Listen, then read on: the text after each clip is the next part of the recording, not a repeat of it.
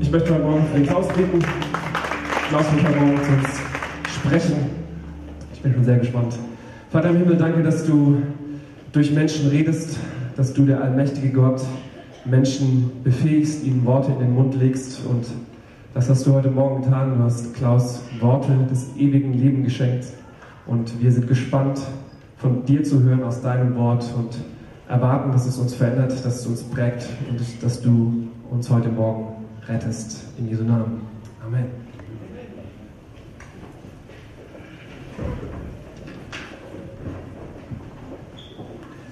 Ich habe was mitgebracht.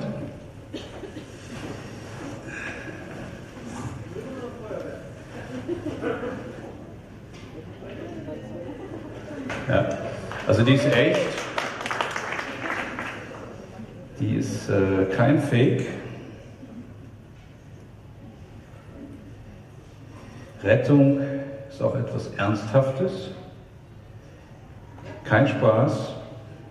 Na, ich lasse die mal auf. Ja.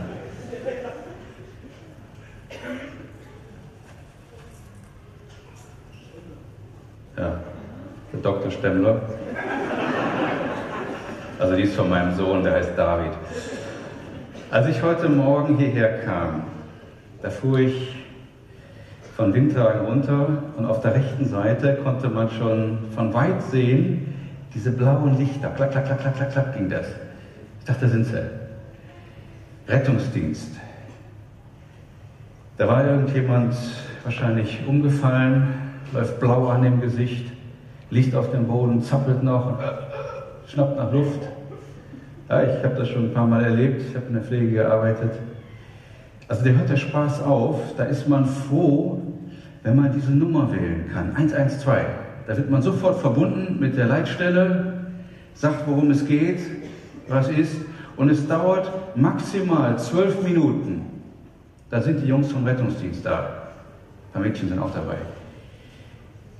Und da ist man heilfroh, wenn die dann ihren Defibrillator auspacken, ihn hier ansetzen, dann zuckt es und das Herz pumpt wieder. Sie einen zurückholen können. Oder wenn man vielleicht nur auf dem Eis ausgerutscht ist, sich die Knochen gebrochen hat, irgendwo liegt. Rettungsdienst ist immer gut. Rettungsdienst, da kann man sich drauf verlassen. Rettungsdienst ist eine echte Hilfe. Das sind tolle Leute. Und wenn die schon allein kommen und vielleicht einen Zugang legen oder was, dann ist man schon mal in Sicherheit. Und die bringen mich dann ganz schnell ins Krankenhaus. Und das ist schon mal gut. Das ist eine Erleichterung. Die kommen. Die sind da. Und in ganz schwierigen Fällen ist der Notarzt noch dabei. Aber es gibt einen Ort, da ist der Rettungsdienst so gut wie nie, eigentlich nie.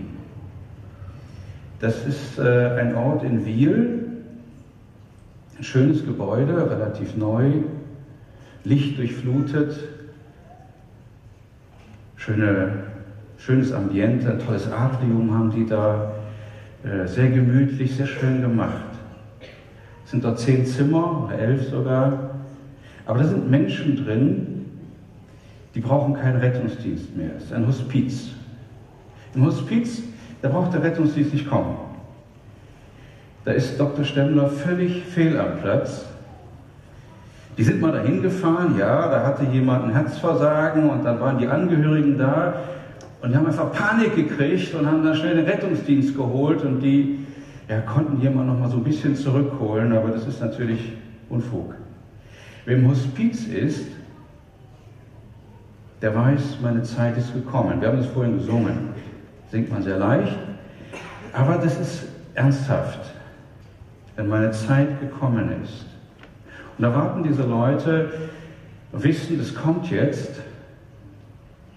Und das Einzige, was man noch versucht, ist, dass man palliativ, also eine Schmerztherapie macht, damit es irgendwie möglichst ja, einfach geht oder so. Aber dann ist da der Tod. Und der Tod hat so eine Macht, er kriegt die Stärksten, er kriegt jeden. Da hilft kein Geld, da hilft die stärkste Gesundheit nicht, da hilft die größte Intelligenz nicht, die besten Freunde, da ist nichts zu machen. Der Tod ist so stark, der hat jeden bisher geholt. Jeden. Das ist kein Quatsch. Das ist auch kein, dass wir uns das einreden, das ist so.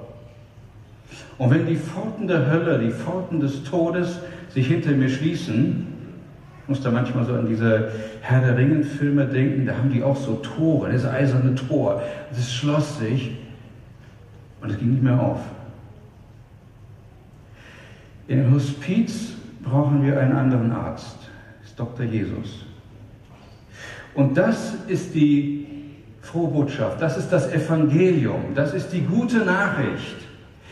Dr. Jesus geht auch in das Hospiz. Und Dr. Jesus hat ein Mittel, und das ist kein Quatsch.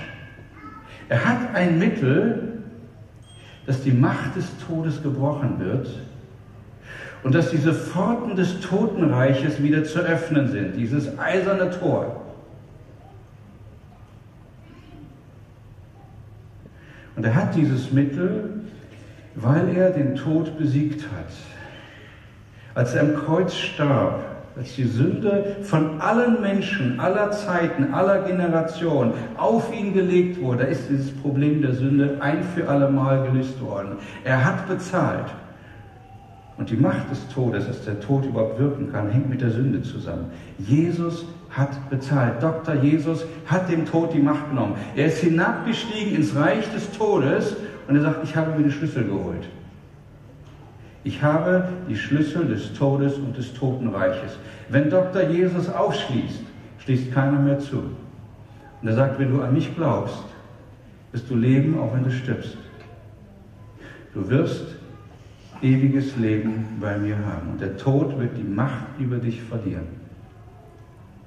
Und sind da diese Menschen im Hospiz und da kommt Jesus und sagt, ich habe dieses Mittel. Es ist umsonst, es ist frei, wer möchte. So ein bisschen ähnlich wie mit den Karten, ja? Freiwillige vor, nimm es an. Und hier haben wir die Frage, so wie funktioniert das eigentlich mit Dr. Jesus?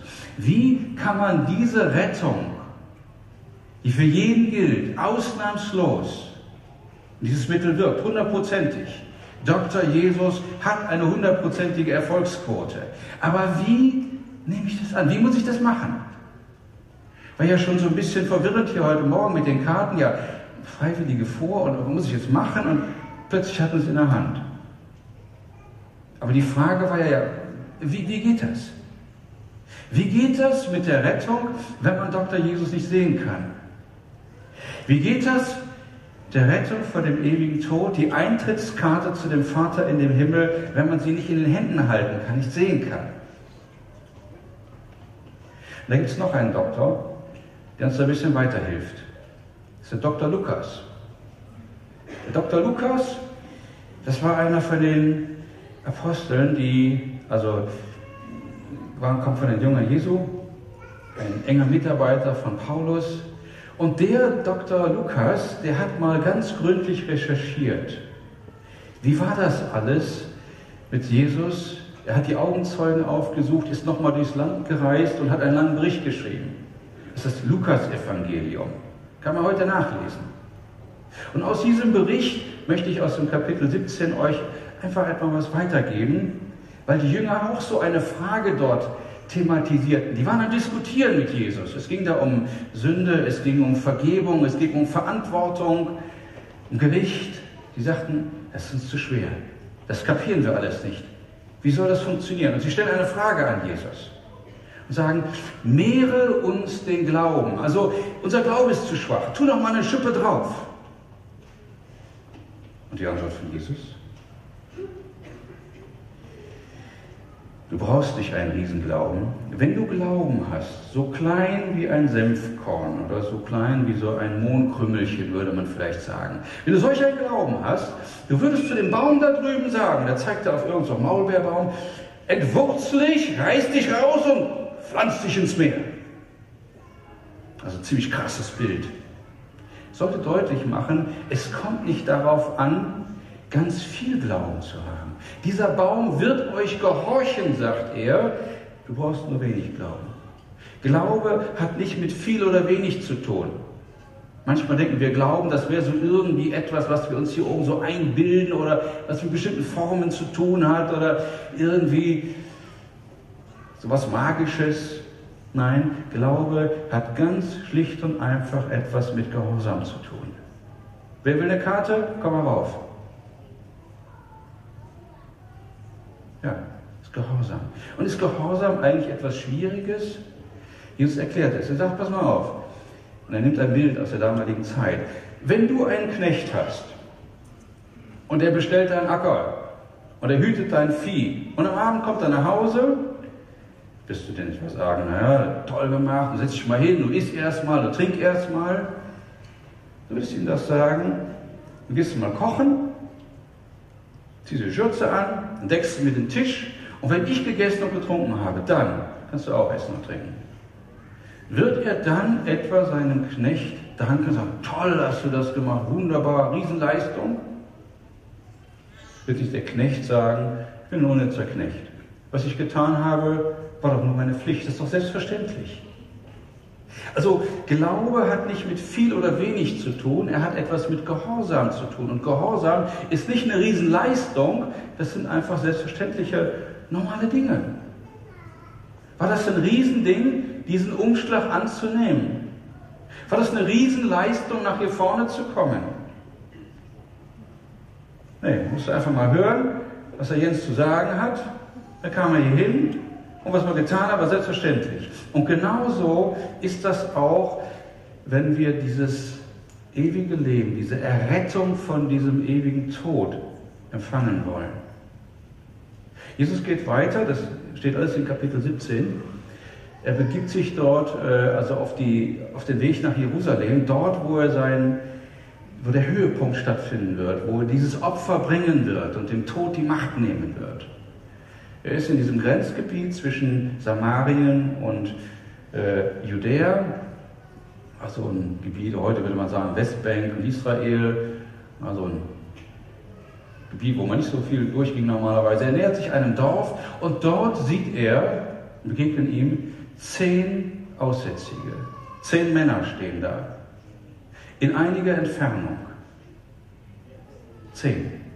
Es war so eine ganze Gruppe von Leuten, die hatten sich zusammengeschlossen, die hatten ein Riesenproblem, ein total ernstes Problem. Sie hatten Aussatz, Lepra, Hauptkrankheiten. Das war sowas wie ein Urteil lebendig tot. Weil sie durften nicht mehr Gemeinschaft mit den anderen haben. Sie mussten raus aus ihren Dörfern, raus aus den Familien. Niemand wollte ihnen nahe kommen. Wer sie berührte, wurde selber unrein. Und Unreinheit hieß, du darfst nicht mehr in der Gesellschaft dabei sein. Und du darfst vor allem nicht mehr zu Gott, darfst nicht mehr am Tempeldienst teilnehmen, am ganzen Opferdienst. Du bist draußen. Ein für allemal, fertig, Schluss. Eines der wichtigsten Bedürfnisse von uns Menschen ist dazugehören. Und es ist kaum etwas schwerer zu ertragen, seelisch, als du gehörst nicht mehr dazu, du bist raus. Dich wollen wir nicht mehr. Geh. Klingt einfach, aber ist ein Riesenproblem. Und das hatten diese Leute und ihr einziger Trost war, dass sie sich da mit Zähnen zusammenschließen konnten, hausten da in irgendwelchen Höhlen außerhalb der Dörfer, fristeten ihr Dasein, lebten von irgendwelchen Almosen, Essensresten, die ihnen da irgendwo hingestellt wurden, aber die waren draußen. Und die warteten quasi auf ihr Ableben ähnlich wie so in einem Hospiz. Es gab keine Heilung, zumindest war nicht davon berichtet worden, ähm, von Lepra. Ging es nicht. Ging nicht. Das war ein Warten auf den Tod. Und die Leute sahen in der Regel nicht mehr schön aus. Habt ihr mal so Leprakranke gesehen? Ja, da fehlen Finger, da fehlen Teile im Gesicht. Fürchterlich. Und diese Leute begegnen ihm. Und dann heißt es, und dann fing die an loszuschreien.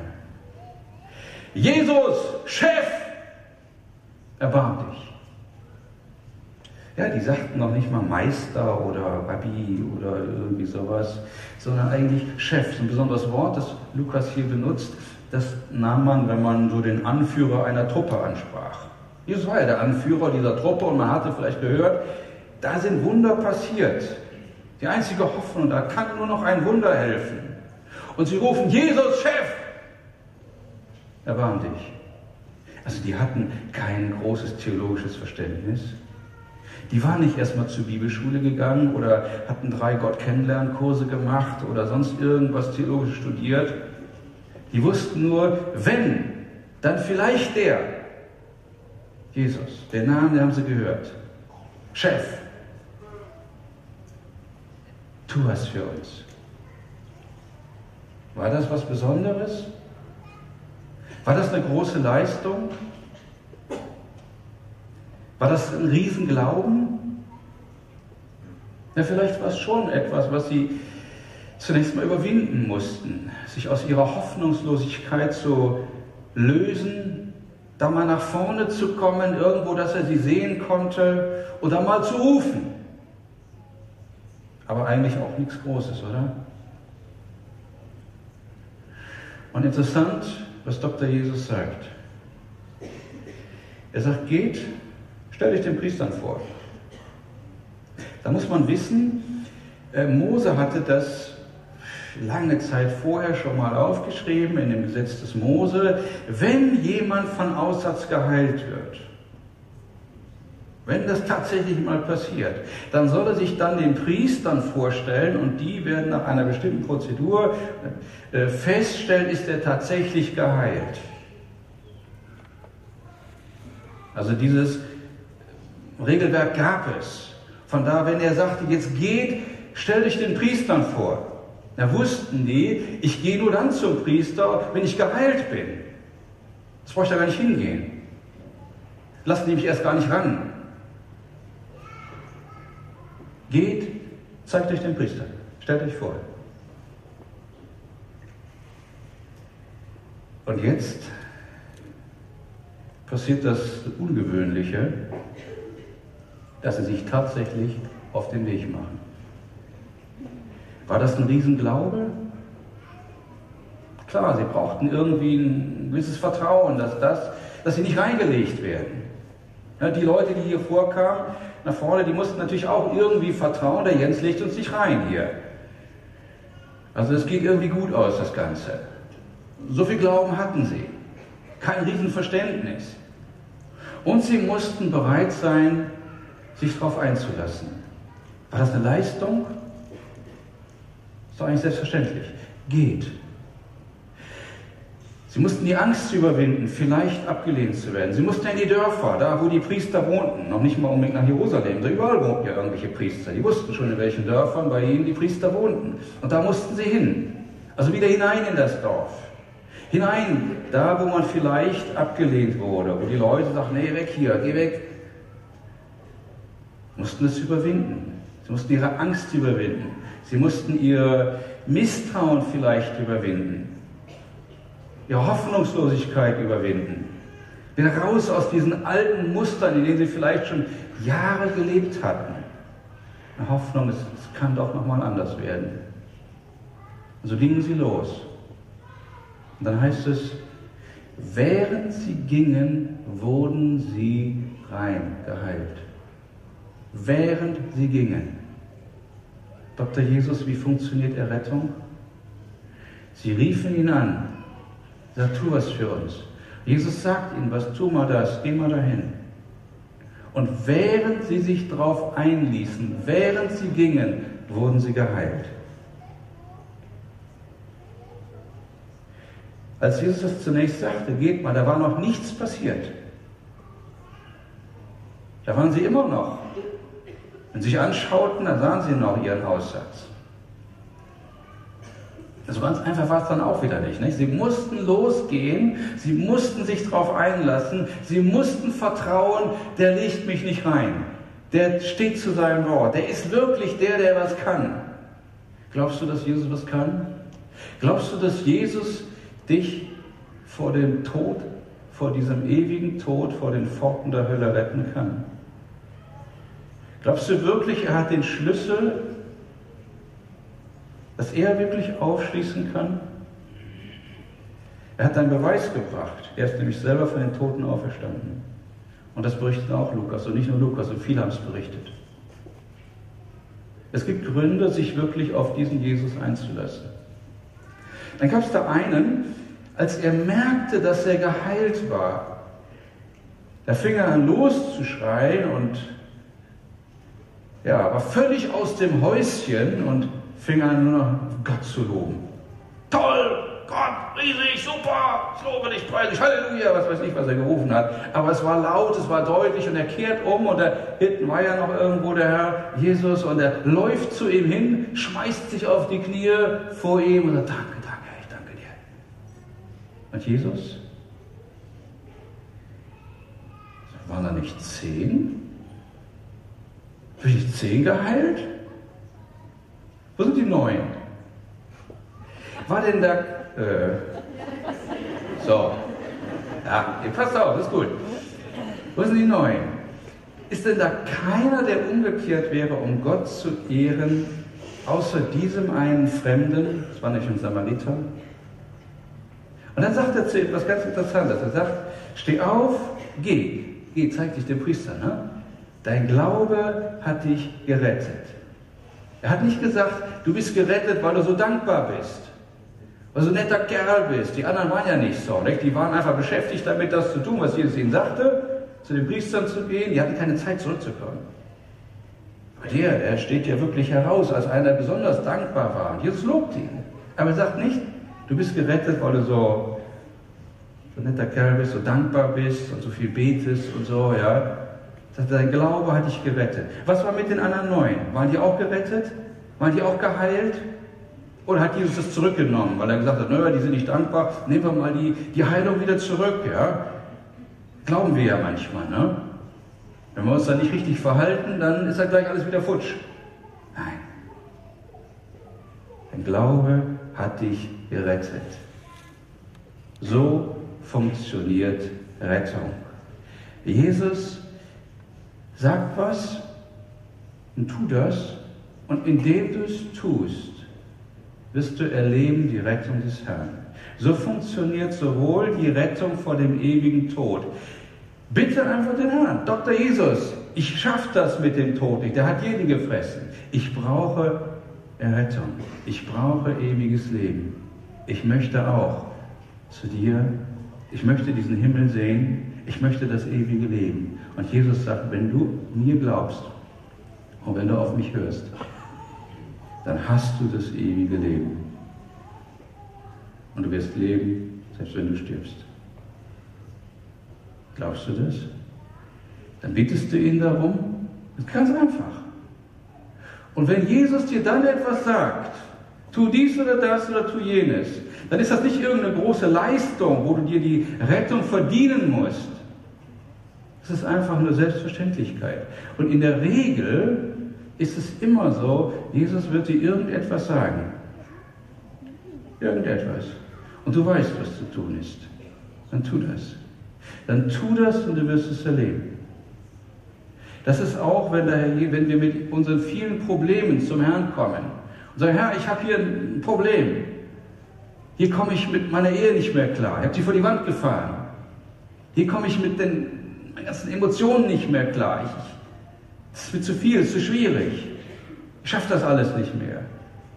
Ich habe mein Leben so versaut, so viel Mist schon gebaut. Ich schaffe es nicht mehr. Und dann wendest du dich an den Herrn und bittest ihn um Rettung. Sagt der Jesus, gib gerne.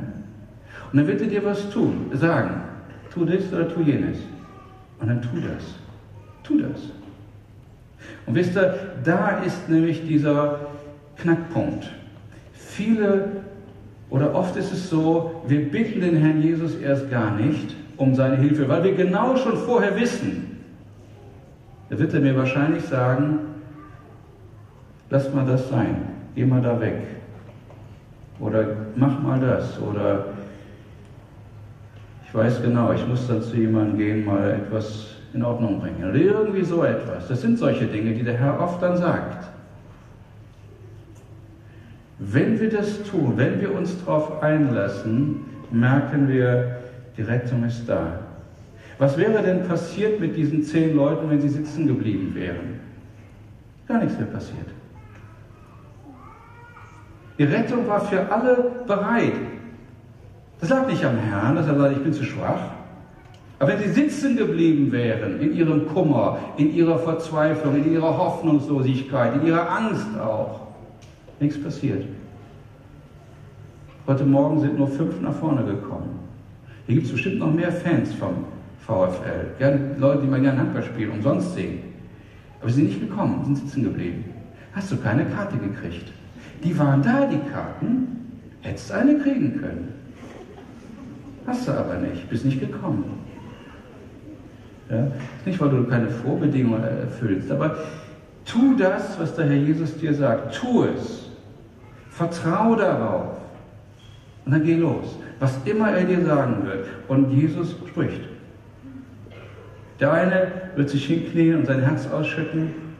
Das ist das, was der Herr will. Der andere wird einfach irgendwas tun, wo er schon lange wusste, das ist dran jetzt. Tu es. So funktioniert die Rettung, die der Herr Jesus gibt. Sie ist ausnahmslos, sie ist für jeden da, sie ist umsonst, du musst sie dir nicht erarbeiten, du musst sie dir nicht erkämpfen, du musst sie nicht erst ganz kompliziert herbeiglauben. Sie ist da, sie gilt, wo hol sie dir ab? Und wenn der Jesus dann sagt, nun geh, dann geh auch. Geh, tu's. Tu's, vertrau.